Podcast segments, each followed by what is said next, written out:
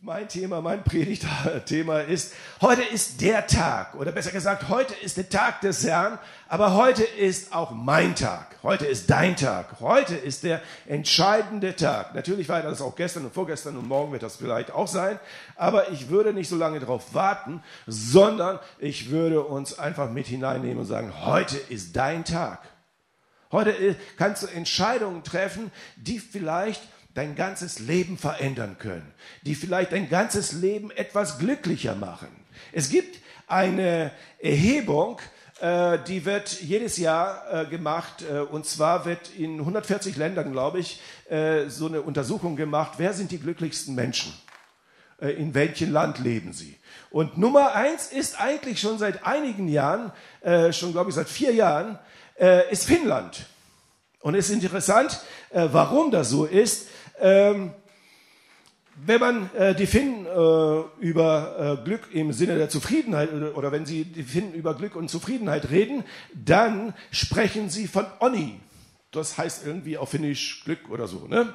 Äh, und davon haben sie offenbar eine ganze Menge. Eine mögliche Erklärung, möchte ich euch das vorlesen einfach, eine mögliche äh, Erklärung sei, dass die Menschen die Pandemie als eine gemeinsame äußere Bedrohung betrachten, die also in der Zeit, also in der Untersuchung auch vom letzten Jahr, ist letztendlich herausgekommen, dass sie diese Pandemie als eine äußere Bedrohung sehen.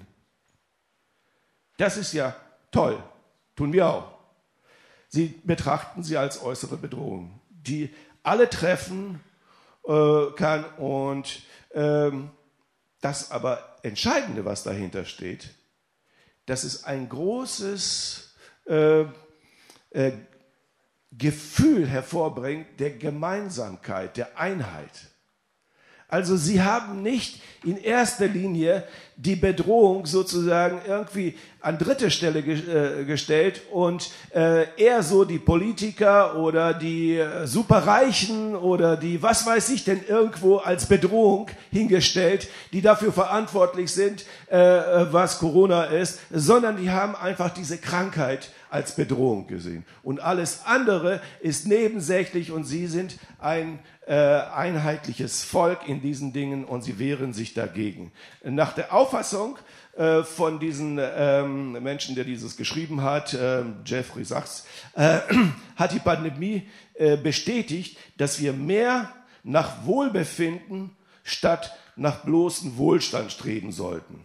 Außerdem äh, gäbe es in Finnland eine sehr hohe, sehr hohen Gemeinsinn und viele äh, und viel gegenseitiges Vertrauen.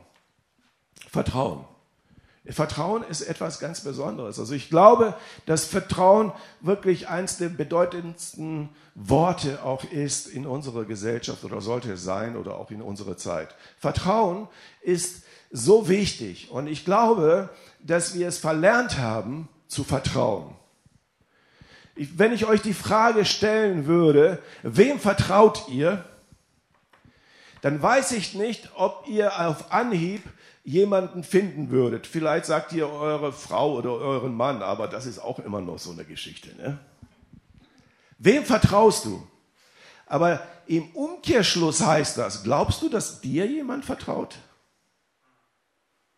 Also ich habe mir darüber Gedanken gemacht und habe festgestellt, also wenn ich nicht vertraue, wie, wie komme ich denn da, darauf, dass irgendjemand mir vertraut? Das heißt, also es ist schon sehr herausfordernd in unserer Zeit, auch als Pastor und als ein Mensch, der hier nicht nur steht deswegen, weil er sich selbst gerne reden hört, äh, sondern weil er glaubt, etwas zu sagen äh, oder zu sagen haben, haben zu sagen. Hm. Äh, also, dass er etwas Wesentliches hat, was er zu sagen hat. Und das ist etwas, was mich beschäftigt und denke mir, wie sollen mir die Leute vertrauen, wenn ich nicht vertraue? Also muss ich diesen Vorschuss bieten und muss diesen Vorschuss erstmal geben, dass sie sagen, ich vertraue dir. Ich vertraue dir. Und manchmal ist das natürlich verletzend. Manchmal wird das Vertrauen missbraucht. Manchmal wirst du äh, irgendwo ein Schienbein getreten und dann aua und äh, dieses was ich am schlimmsten finde in unserer Zeit. Sobald es nicht nach deinem Willen läuft, sobald es nicht so läuft, wie du es willst, ist der andere schuld, dass du nicht glücklich bist und dass du nicht zufrieden bist. Und das ist letztendlich eine, eine, eine Krankheit geworden. Alle sind sie schuld, dass ich, dass es mir nicht gut geht.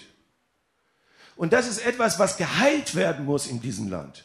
Das ist etwas, was geheilt werden muss in unsere Gemeinschaften, in unseren Gemeinden. Das ist etwas, was geheilt werden muss. Vertrauen ist so wichtig, ist so wertvoll. Wenn du nicht vertraust, woher glaubst du, dass man dir vertrauen sollte? So, was ist der Weg? Öffne dein Herz, Gott. Öffne dein, dein Herz, öffne dein Herz deinem Gott. Öffne Gott dein, dein Herz. Weil das ist das Einzige, das ist der Weg, damit Gott überhaupt dich erreicht, damit Gott dir einfach Frieden gibt, dass Gott dir Zufriedenheit gibt, dass Gott dir Segnungen schenkt. Das ist, läuft nicht über den Verstand. Herr, danke, dass ich nicht so bin wie der andere. Das ist so schlimm. Wenn du dein Herz nicht Gott öffnest, dann wirst du nicht in die Segnung Gottes kommen. Prüfe deine Haltung. Ähm, hast du das Bedürfnis, Gottes Segnungen zu empfangen? Hast du das Bedürfnis, wirklich von Gott gesegnet zu sein? Ich stelle mal die Frage anders. Glaubst du, dass du die Segnungen Gottes empfangen hast? Ich habe letztens mit meinem alten Freund äh, äh, mich getroffen oder wir als äh, Ehepaar. Ähm, und dann habe ich mitgekriegt, wie Gott über 30 Jahre Segnungen in ein Leben hineingegeben hat, nachvollziehbar, festgelegt. Das ist irgendwo nicht nur irgendwie so eine romantische Geschichte, sondern das ist etwas Prüfbares. Gott segnet, Gott gibt Segen in dein Leben hinein. Bist du gesegnet? Und verhältst du dich gesegnet? Oder ist so ein bisschen Segen, aber noch nichts Ganzes und nichts Halbes? Ich möchte euch zwei Bibelstellen lesen und eine Bibelstelle, die ist äh, zweimal drin, die habe ich zweimal drin, weil einmal aus Luther und einmal aus Neues Leben. Und deswegen zweimal.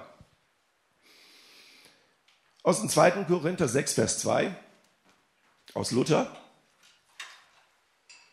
Denn er spricht, ich habe dich zur vollkommenen Zeit erhört und habe dir am Tag des Heils geholfen. Siehe, jetzt ist die willkommene Zeit. Siehe, jetzt ist der Tag des Heils. Aus neuem Leben? Denn Gott spricht, gerade zur rechten Zeit habe ich dich erhört. Am Tag der Erlösung habe ich dir geholfen. Gott ist bereit, euch gerade jetzt zu helfen. Heute ist der Tag der Erlösung. Und dann aus natürlich Psalm 118, Vers 24. Dies ist der Tag, den der Herr gemacht hat. Lasst uns jubeln und fröhlich sein. Man kann nicht den vollen Segen Gottes empfangen, ähm, aber nur ein Teil seines Lebens als Gläubiger, als Christ leben. Man kann nicht den vollen Segen, nochmal, man kann nicht den vollen Segen Gottes empfangen, aber nur ein Teil seines Lebens mit Gott leben. Das funktioniert nicht. Entweder ganz oder gar nicht. Das ist einfach so äh, und es ist auch logisch. Wir können uns nicht der Welt anpassen, unscheinbar sein in der Welt und dann erwarten, dass Gott letztendlich unsere, unseren Alltag, unsere Versorgung und alles abdeckt. Wenn ich, wenn ich nicht ein Licht bin in der Welt, dann gehen mir viele Dinge verloren. Es geht also nicht darum, dass ich jetzt, was weiß ich, denn aufdringlich Christ sein muss in dieser Welt, dass ich ständig den Leuten irgendwie in die Ohren hänge, ich glaube an Jesus Christus und ihr seid alle ganz doof. Darum geht's gar nicht, sondern es geht darum, sich nicht zu verstecken. Es geht darum, sich nicht, nicht deinen Gott klein zu machen. Es geht darum, dass du den Segen haben willst und da, wo du bist, du kannst deine, dein, dein Glauben leben. Und du musst dich, es geht ja nicht um darum, dass du nicht mit der Welt sündigst. Es geht nicht darum, dass du, ja, wenn ich nicht äh, ähm, ein Räuber bin und, und wenn ich nicht ein Dieb äh, bin und keine Ahnung, wenn ich nicht ein Gewalttätiger bin oder so, dann ist das ja schon Zeugnis genug. Nein, darum geht es. Das hat ja auch keiner von dir erwartet, dass du das tust oder so. Das ist, darum geht's ja gar nicht. Sondern es geht darum, dass du ein Licht in dieser Welt bist. Dass du Menschen vertraust dass du sie liebst, dass du ihnen mit der stärksten Waffe, die Gott dir gegeben hat, die Liebe in deinem Herzen, dass du ihnen dienst. Dass du da, wenn du Not siehst, eingreifst. Und dann, und das ist ja eben das Interessante an der ganzen Geschichte, es gibt zwei Sektoren, wo Gott Segnungen hineingibt. Der eine Sektor ist der Raum in der Gemeinschaft mit Gott also das, wo du jetzt bist. Oder in Lobpreisgottesdiensten oder in der Anbetung oder in der stillen Zeit. Das ist der eine Sektor. Aber die größten Segnungen empfängst du dort, wo du mit Menschen, die verloren gehen, dich mit ihnen auseinandersetzt und ihnen mit die Liebe Gottes näher bringst. Da empfängst du die größten Segnungen, da wirst du die größten Wunder erleben. Die Gemeinde, die erste Gemeinde, Apostelgeschichte 4 oder so, die hat die größten Wunder erlebt, nicht in dem, dass die Städte gebebt hat und das war toll und dass sie alles gemeinsam hatten, das war toll, aber das war der eine Sektor. Das war der Sektor da, dort, wo sie sich in der, äh, ähm, ja, in der Lehre der Apostel bewegt haben und dort wirklich die Liebe Gottes erfahren haben und ihr Herz erfüllt haben und das, was Manuel letzten Sonntag gepredigt hat, den ersten Schritt erlebt haben. Aber wären sie, hätte Gott das nicht so entschieden zu sagen, so jetzt aber raus, hier aus Jerusalem, wären sie da geblieben, wären sie da auch verkümmert. Also es reicht nicht aus, nur in einen Gottesdienst zu gehen. Es reicht nicht aus, nur einen Lobpreisgottesdienst zu hören. Es reicht nicht aus, nur deine stille Zeit zu haben, um die volle Segnung zu haben. Und in der Welt bist du versteckt sondern es, es reicht nicht aus. Du brauchst auch den zweiten Sektor. Du brauchst die Welt, um die Segnungen Gottes zu empfangen, um dort wirklich eingreifen zu können und dort Segen zu sein, dort ein Licht zu sein. Du fragst dich, ja, ist es denn so rum, dass wenn ich also Gott das tue, wenn ich also Gott, für Gott Menschen auf Jesus aufmerksam mache, dann kriege ich den Segen? Nein, sondern umgekehrt. Wenn du darum bittest, den Segen zu empfangen, damit du den Menschen dienst, dann empfängst du den Segen. Versteht ihr? Und wir haben das in unserer Geschichte immer falsch rumgedreht. Wir haben daraus ein Ritual gemacht, ein Gesetz gemacht. Das heißt, also Gott segne diejenigen, die was für ihn tun. Umgekehrt. Gott segnet dich, damit du für die anderen etwas tust. Das ist der, das ist der Sinn des Ganzen. Und das ist das, was, wo ich sage, wir verlieren Segen. Es geht uns wie, wie, wie Geld. Es geht uns verloren, es versickert, es ist irgendwo wie Wasser, wenn du es auf einen staubigen Boden gießt oder auf den Sand. Es versickert, es verdampft, es bringt nichts. Es ist entscheidend, dass wir diesen zweiten Sektor als unsere äh, Kapital äh, Vorschau haben, das ist das, was ich habe. Da ist noch viel zu ernten, da ist noch viel einzunehmen, da ist noch viel zu erreichen, da sind viele Segnungen da, die ich noch nicht habe. Weil wenn du nur in der Kirche bist, wenn du nur hier deine Segnungen empfängst, dann wärst du ein Minimalist, dann wirst du dich mit den Minimalen zufrieden geben. Mit der Hälfte, mit den Zweitbesten. Kennt ihr diese Werbung noch von früher, ne? Das zweitbeste Essen für meine Frau. mit den Zweitbesten. Aber ich will nicht das Zweitbeste, weil mein Gott ist der Beste. Und er hat mich zum Besten gemacht. Und das möchte ich. Ich möchte, dass dieser Tag heute mein Tag ist. Ich möchte, dass dieser Tag für mich heute ein ja, ein Stück dessen ist, wo ich sagen kann, ich komme in alle Segnungen Gottes hinein. Ich möchte alles empfangen, was er zu bieten hat. Ich möchte, dass er mir alle Autorität gibt und ich möchte, dass er mir, mich voll ausrüstet, damit ich das tun kann, was Gott bestimmt hat. Ich hatte das letztens auch in Gebet gesagt. Wisst ihr, äh, ich glaube 1 Samuel 17 ist das jetzt, weiß ich nicht genau den Vers, äh, 24 oder so. Da geht es doch darum, dass David den Goliath sieht.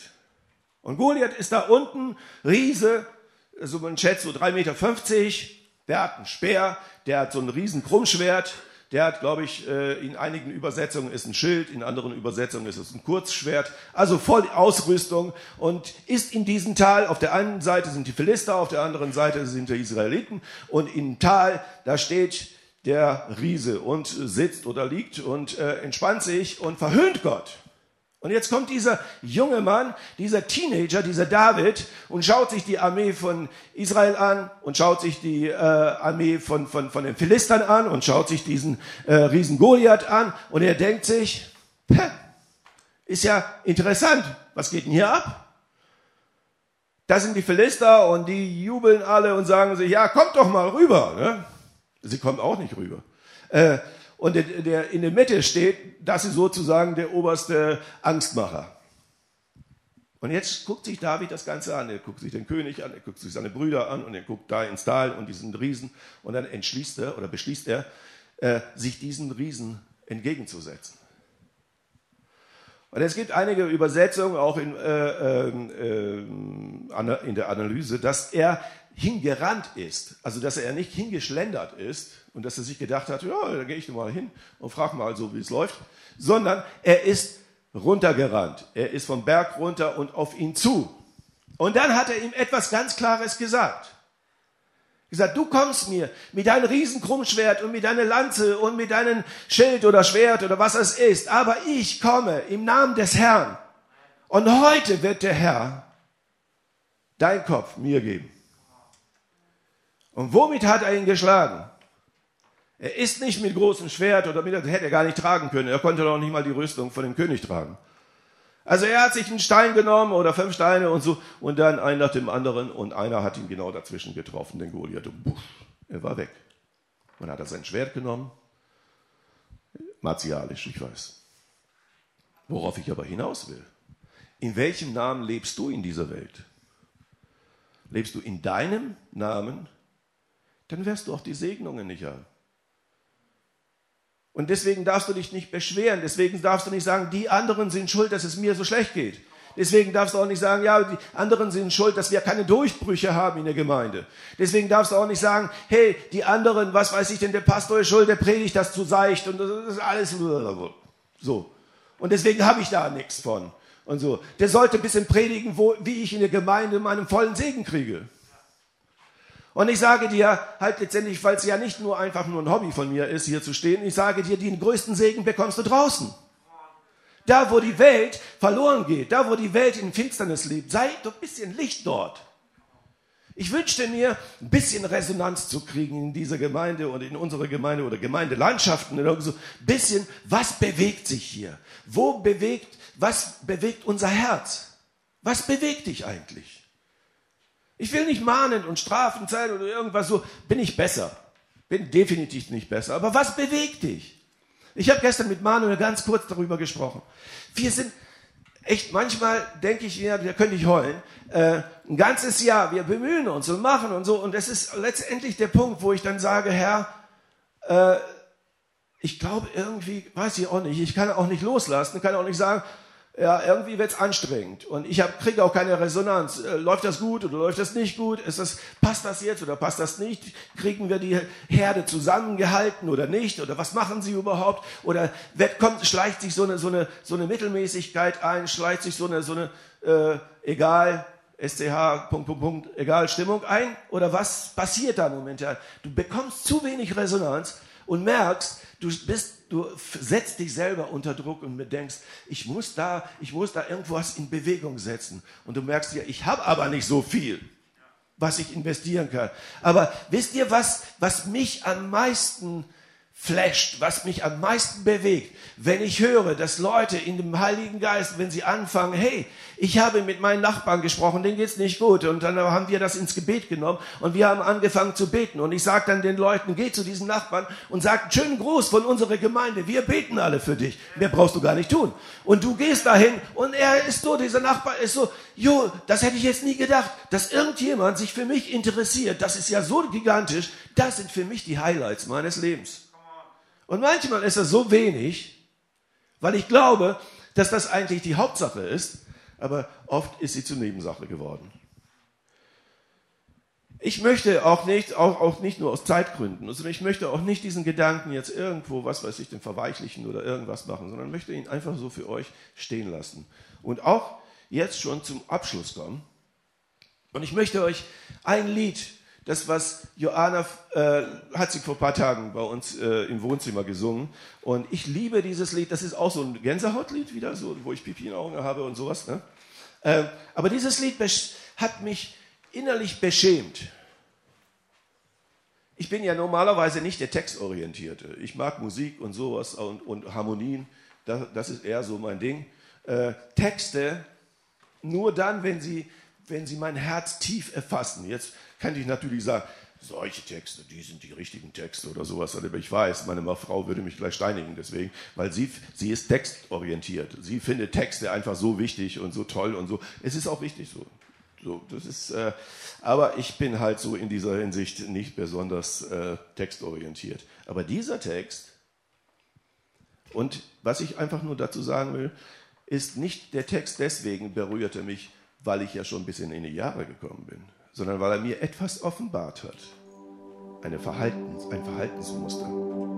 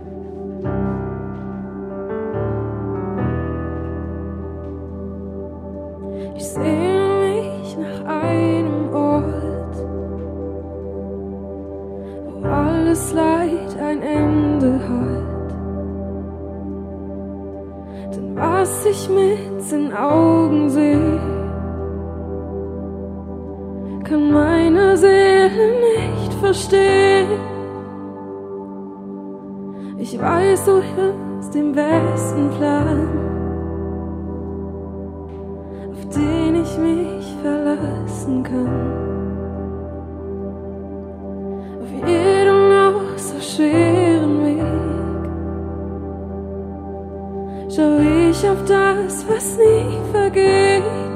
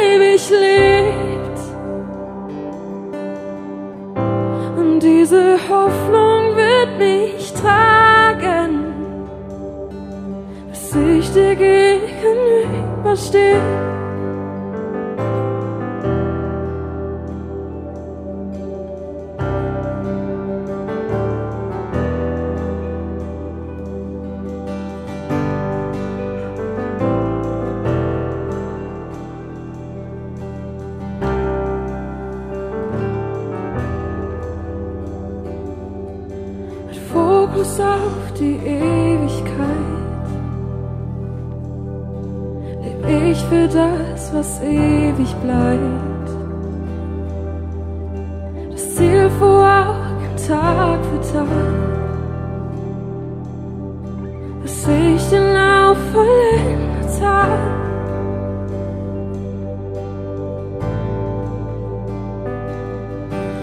Fokus auf die Ewigkeit. Ich für das, was ewig bleibt. Das Ziel vor Tag für Tag. Ich den Lauf vollendet habe.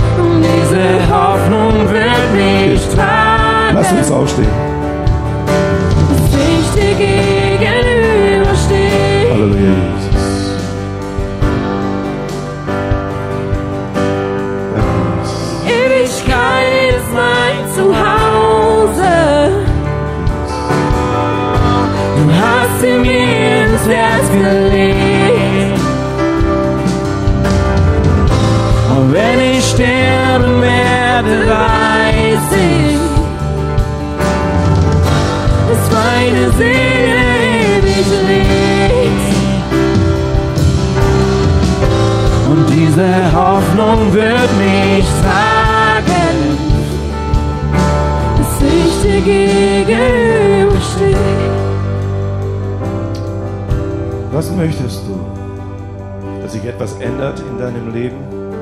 Dass du im vollen Segen Gottes bist? Dass dein Leben Qualität hat? Es wäre jetzt rhetorisch zu fragen, oder möchtest du im Mangel leben oder auf andere zeigen, die die schuld daran sind, dass es nicht reicht? Aber ich kann dir sagen, eins oder eins kann ich dir versprechen. Ich weiß den Weg zum Segen. Magst du mir vielleicht nicht zutrauen, aber ich weiß den Weg zum Segen.